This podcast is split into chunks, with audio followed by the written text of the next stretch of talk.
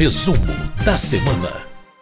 Bom, todo final de semana nós ouvimos a editora-chefe da Rádio Câmara, a jornalista Ana Raquel Macedo, que nos traz sempre o que acontece de mais importante na Câmara, principalmente nas votações em plenário. Oi, Ana, tudo bem? Tudo bom, Márcio Aquiles Sardi, como vai? Tudo, tudo certinho, nos preparando para mais um final de semana, não é? Isso aí. Mas, pois é, mas antes disso a gente tem um monte de coisa bastante importante que foi discutida na Câmara e votada pelos parlamentares, pelos deputados no plenário. A primeira delas é o marco legal das garantias, que também tem a ver um pouquinho né, com uma outra medida provisória que cria um sistema eletrônico de registros públicos. Fala para a gente sobre essas duas medidas, Ana, por favor. Exato, Márcio. Essas duas medidas têm, eu concordo com você que elas têm uma relação ali, porque tratam muito da questão dos registros dos imóveis e aí também na concessão de crédito. E por que isso? O Marco Legal das Garantias, Márcia, é uma proposta que ela já vinha sendo discutida aqui pela Casa mais intensamente desde o início do ano, e ela prevê uma mudança na, no, número de garantias, na forma como você pode dar garantias na hora de conseguir um crédito, de conseguir um empréstimo. Por exemplo, o que, que muda a partir dessa proposta? Você pode é, oferecer um imóvel como garantia de mais de um empréstimo. Então, vamos dar aqui um exemplo. Você tem um imóvel, digamos, que custe 100 mil reais, né, para ser um número redondo. E aí você pegou lá um empréstimo uh, que precisava dar como garantia 30 mil. Então, você utilizou 30 mil daquele seu imóvel de 100. Se eventualmente, mais para frente, você queira pegar um outro empréstimo e aí uh, de mais 30 mil, 40 mil, enfim, você ainda consegue oferecer como garantia esse imóvel, já que você comprometeu apenas 30 mil dos 100 mil do valor desse imóvel naquele primeiro empréstimo como garantia. Então, essa é uma mudança permitida a partir desse novo marco legal das garantias. Outra mudança também prevê, Márcio, que vão ser criadas instituições privadas para gerir essas garantias, e aí, com isso, também vai ser possível você uh, oferecer um mesmo imóvel é, como garantia para empréstimo em diferentes bancos, porque naquele primeiro exemplo ali que eu dei, pode até ser que você esteja buscando um empréstimo numa mesma instituição financeira, mas a partir dessa proposta, a ideia é que você possa até oferecer o mesmo imóvel como garantia em empréstimos em bancos diferentes dentro daquela lógica de um valor total do seu imóvel, que você aí, de certa forma, vamos dizer assim, você fatia para pegar empréstimos diferentes, oferecendo como garantia esse mesmo imóvel.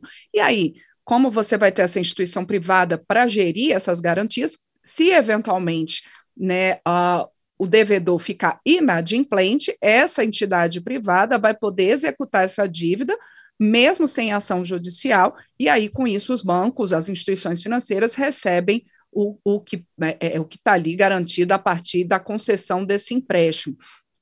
Também está previsto por esse marco legal das garantias, uma outra novidade é a possibilidade de alienação fiduciária de imóvel oferecido como garantia de empréstimo.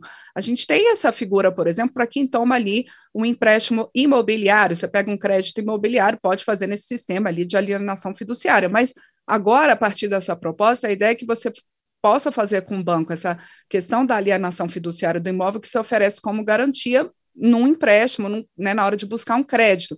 E o que, que significa isso? Significa que, durante aquele período que você está devendo ao banco, esse imóvel seu, ele vai ser de propriedade do banco. Claro que a pessoa que ofereceu esse imóvel vai poder, continuar podendo usufruir desse imóvel, e ao fim né, do empréstimo, quando ele quitar esse empréstimo, o imóvel volta a ser de sua propriedade.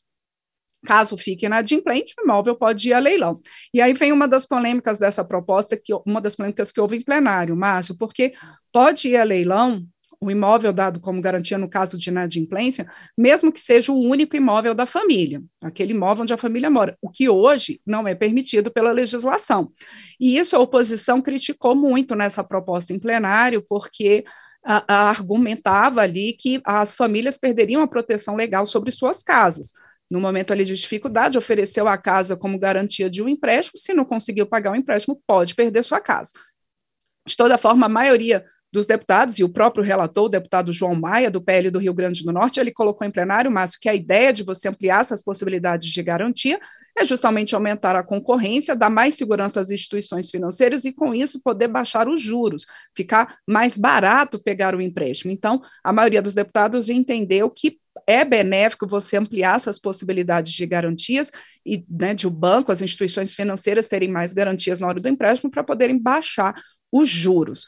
Outra questão também que provocou polêmica nessa proposta aprovada nessa semana pelos deputados é que ela também ela acaba com o monopólio da Caixa Econômica Federal sobre os penhores e abre esse mercado então para as instituições privadas. A oposição também queria mudar esse ponto do texto, mas não conseguiu. O marco legal agora das garantias, Márcio, ele ainda precisa da análise dos senadores. A gente começou aqui essa esse ponto do resumo da semana falando de uma medida provisória que tem a ver com os registros, e é isso mesmo, é uma medida provisória, é a MP 1085, que a gente já tratou aqui no resumo da semana, porque ela já tinha sido votada pelos deputados, foi ao Senado, sofreu ali algumas modificações, retornou e agora teve é, a sua votação concluída pelos deputados, e ela prevê, de maneira geral, essa medida provisória, que seja criado um sistema eletrônico para interligar os cartórios de registros públicos de todo o país. Então, por exemplo, se você tem um imóvel oferecido ali como garantia, a partir desse sistema eletrônico interligando os cartórios, os cartórios no país todo vão poder ver se aquele imóvel ali, se ele eventualmente não está penhorado, né? Então, isso facilita também nessa hora é, de dos registros dos imóveis e saber como é que estão as condições dos imóveis que são colocados à venda, que são colocados como garantia de empréstimos, enfim. A medida provisória ela também modifica a legislação relativa a registro, incorporação, alienação, averbação, desmembramento e matrículas de imóveis. Então, tudo ali como uma maneira de ajustar esses atos dos cartórios ao registro eletrônico. E aí isso também envolve prazos, tarifas, né? Ah, esse sistema, Márcio, vai ser gerido é, pela Corregedoria Nacional de Justiça, que é ligada ao Conselho Nacional de Justiça, e operado por uma empresa privada. Essa medida provisória, como disse, teve a votação concluída e agora ela vai à sanção presidencial, porque teve modificação no Congresso e por isso o presidente tem que sancionar. Bom, e outras duas medidas provisórias têm a ver com a indústria química e de combustíveis, Ana. Também foram votadas na Câmara essa semana, não? Isso. É, essa relação da indústria química, que é a MP 1095, ela também já tinha sido votada pelos deputados, foi lá para o Senado, passou por algumas modificações, por isso retornou aqui a análise dos deputados e eles concluíram a votação da MP 1095 nesta semana. Essa medida provisória, ela é, cria um prazo ali para o fim de alguns incentivos tributários oferecidos à indústria química, oferecidos ali no caso do pagamento de PIS e COFINS. É o regime especial da indústria química, conhecido como, conhecido como REIC, Márcio. O que, que acontece? Essa medida provisória, originalmente, ela acabava com esses benefícios tributários à indústria química, que voltou, então, a partir da edição dessa medida provisória, a pagar os seus tributos sem algumas condições especiais. Na negociação aqui com o Congresso, com a indústria química, com o próprio governo, o relator, o deputado Alex Manente, do Cidadania de São Paulo, ele conseguiu voltar com prazo ali a, a, alguns incentivos tributários para a indústria química, que vários deputados lembraram em plenário, que é uma indústria que emprega muitas pessoas. Uh, e o que, que ficou previsto, então, por esse texto que sai agora do Congresso e vai à sanção presidencial?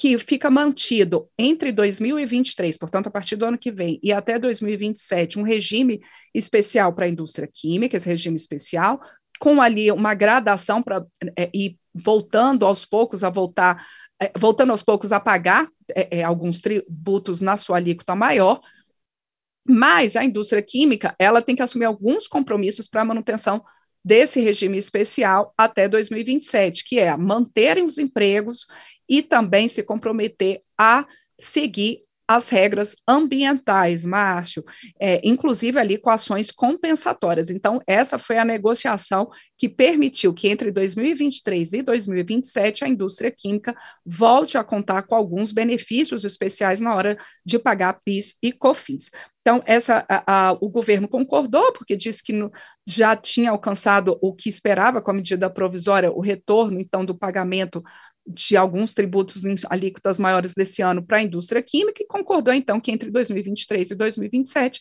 haja esse regime especial. Então, essa MP 1095 vai, então, para a sanção presidencial. A outra medida provisória que mexe também nessa questão é, de energia uh, é a medida provisória 1100, que ela muda a tributação também de PIS e COFINS para o etanol produzido por cooperativas e vendido diretamente aos postos de combustíveis. Na verdade, essa medida provisória, ela, ela faz uma espécie de complementação a uma outra medida provisória aprovada no ano passado pelos deputados, que já permitia a venda direta de etanol combustível dos produtores para os postos, mas essa primeira medida provisória não é, incluiu as cooperativas e agora a MP 1100 faz isso. A grande maioria dos deputados, inclusive deputados de oposição, concordar, é, concordou, a maioria concordou com essa medida provisória 1100, ela então foi aprovada e agora ainda precisa da análise dos senadores. Lembrando, mas que essa questão de energia não mobilizou apenas votações na Câmara nessa semana, a gente teve muitas discussões nas comissões, a gente teve uma comissão geral no plenário, todos tratando dessa questão de energia, tentativas de você diminuir os impactos dos aumentos nas contas de luz, nas contas dos postos, né, na hora do consumidor abastecer o carro. Então, os deputados estão discutindo isso, esse assunto profundamente e nas próximas semanas é capaz também, a gente tem previsão aí de votação de outras propostas relacionadas a essa questão, tanto dos combustíveis quanto também das contas de luz.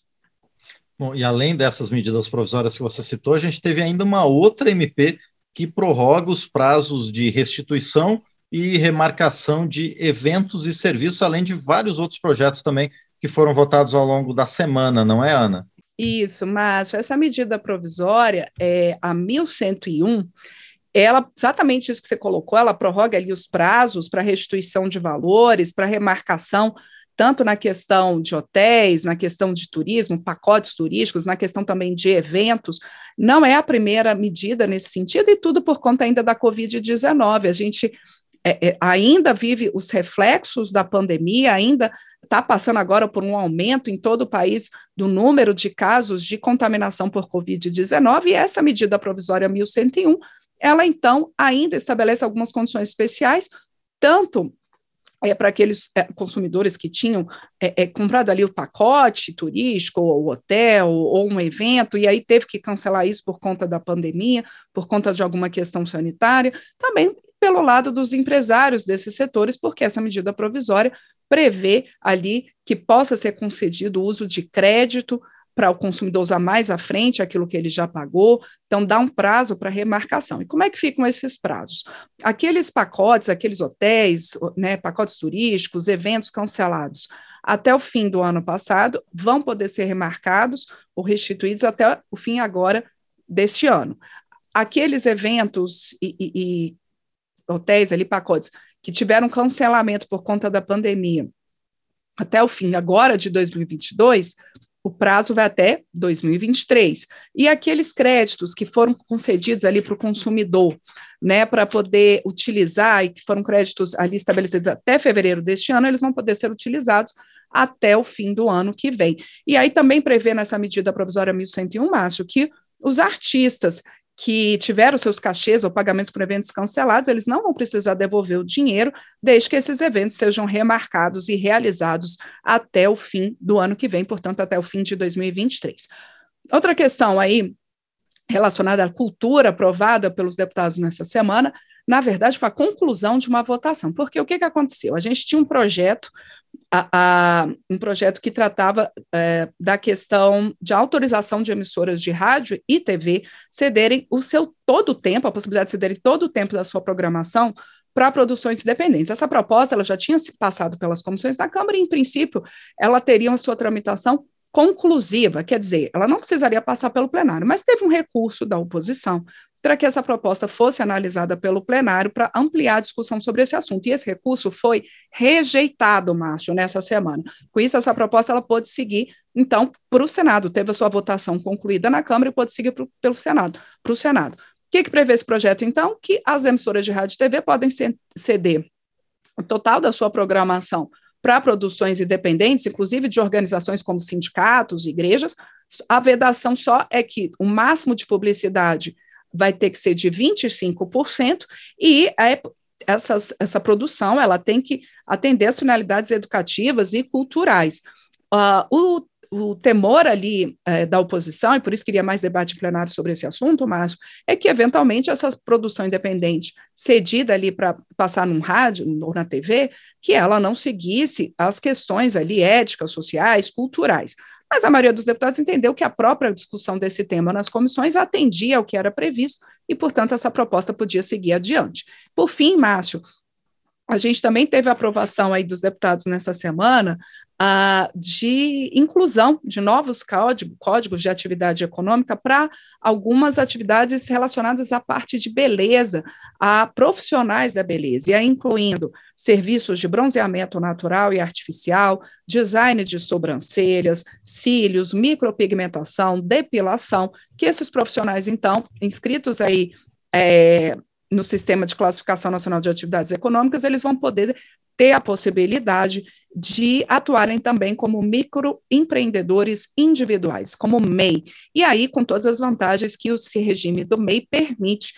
A expectativa do relator, deputado Márcio Labre, do PL do Rio de Janeiro, é que isso é, incentive esse setor, esses profissionais da beleza, a se regulamentarem, a se formalizarem. Um setor que o próprio deputado lembrou, um mercado aí com cerca de 300 mil empregos que poderão ser formalizados com essa proposta, que é, é uma proposta que agora vai ao Senado. Bom, e além dessas matérias que você falou também, a gente teve na Câmara aprovação de uma campanha chamada Junho Verde para ser incluída na Política Nacional de Educação Ambiental, não é, Ana? Isso, Macho. É a campanha Junho Verde entre as ações da Política Nacional de Educação Ambiental. Essa proposta ela foi sugerida pela Confedera Conferência Nacional dos Bispos do Brasil, a CNBB, e nessa expectativa de você ampliar a discussão da importância da educação ambiental, da preservação ao meio ambiente, do desenvolvimento sustentável, né, numa ideia ali de ampliar o entendimento da população sobre a importância da conservação dos ecossistemas naturais, de, dos seres vivos, do controle de poluição, do controle da degradação dos recursos naturais, para as presentes e para as futuras gerações. Essa proposta foi aprovada na quinta-feira dessa semana, lembrando que daqui a pouquinho no próprio domingo, a gente tem o 5 de junho, que é o Dia Mundial do Meio Ambiente, então, os deputados aprovando essa proposta aí do, da campanha Junho Verde. É, a gente tem, então, essa proposta, ela vai ainda ser, ela volta ao Senado. A gente também teve a aprovação de uma proposta, Márcio, uh, que prevê o nome do arquiteto e urbanista Jaime Lerner, lá do Paraná, que faleceu em maio do ano passado, para dar um nome na parte brasileira da nova ponte de integração Brasil e Paraguai.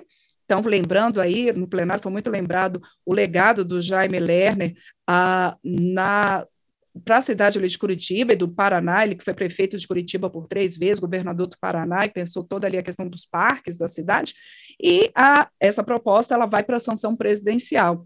E lembrando também, Márcio, que foi criada essa semana pela Câmara uma comissão externa para acompanhar de perto os desdobramentos deste triste é, é, cenário ali em Pernambuco por conta das fortes chuvas. É uma comissão externa que vai ser formada por deputados de Pernambuco e, portanto, não vai ter é, custos extras para casa e ela vai ser coordenada uh, pela deputada Marília Reis, do Solidariedade de Pernambuco. Muito bem, então, estes foram os principais assuntos que os deputados discutiram e votaram ao longo desta semana no plenário da Câmara dos Deputados, trazidos para a gente, como sempre, pela jornalista Ana Raquel Macedo. Ana, muito obrigado mais uma vez e a gente se fala na semana que vem. Certamente, Márcio. Obrigada a você, para todo mundo que acompanha a gente nesse resumo da semana, tanto aqui pela Rádio Câmara, como também pelo YouTube, pela rede legislativa de rádio, depois como podcast e ainda também pelas nossas rádios parceiras, como a Rádio Brasil FM de Belo Horizonte, Minas Gerais. Muito bem, obrigado mais uma vez. A Ana Raquel Macedo, editora-chefe da Rádio Câmara, aqui conosco no resumo da semana.